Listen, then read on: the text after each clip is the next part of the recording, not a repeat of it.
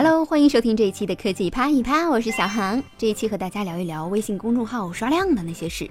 微信公众平台二零一年上线以来，短短的六年时间，改变了很多个体和组织的命运，让自媒体的价值又一次释放。目前，坐拥几十万粉丝的公众号推文广告一篇要价几万到几十万不等。在二零一八年，知名公众号得到差评，因为获得腾讯三千万 A 轮融资而引起的争议无数。眼看写公众号的人都要比看公众号的人多了，那文章没有阅读量怎么办呢？于是，刷量这个行业迅速崛起。据西瓜数据统计，二零一八年全全年偶尔刷量的公众号占比达到百分之十九点二，长期刷量的公众号占比百分之十一点四，而暂未监测到异常数据的公众号占比百分之五十七点一，剩余的百分之十二点三需做进一步的判断。从数据上看，虽然绝大多数的公众号都能做到客观真实的展示运营成果，但是对于阅读数据造假的行为也是普遍存在的。主要的刷量行业分布前三是美食、科技和娱乐，刷量的手段。从最开始的机刷到现在的群控和真人，甚至有专业公司给你做运营活动的导入流量，收费也很合理，还有阶梯服务。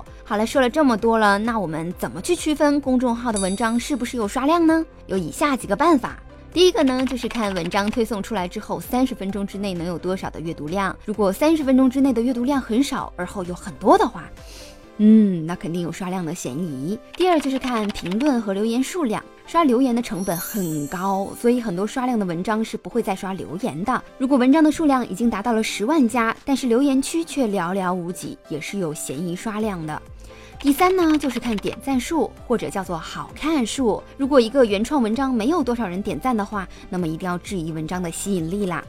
综合以上，再结合每个领域之内的现状和知名度，基本上就不会被骗啦。好啦，这就是这一期的科技啪一啪。无论江湖多么凶险，唯有小航这里没有欺骗。听节目的各位客官，点个赞吧。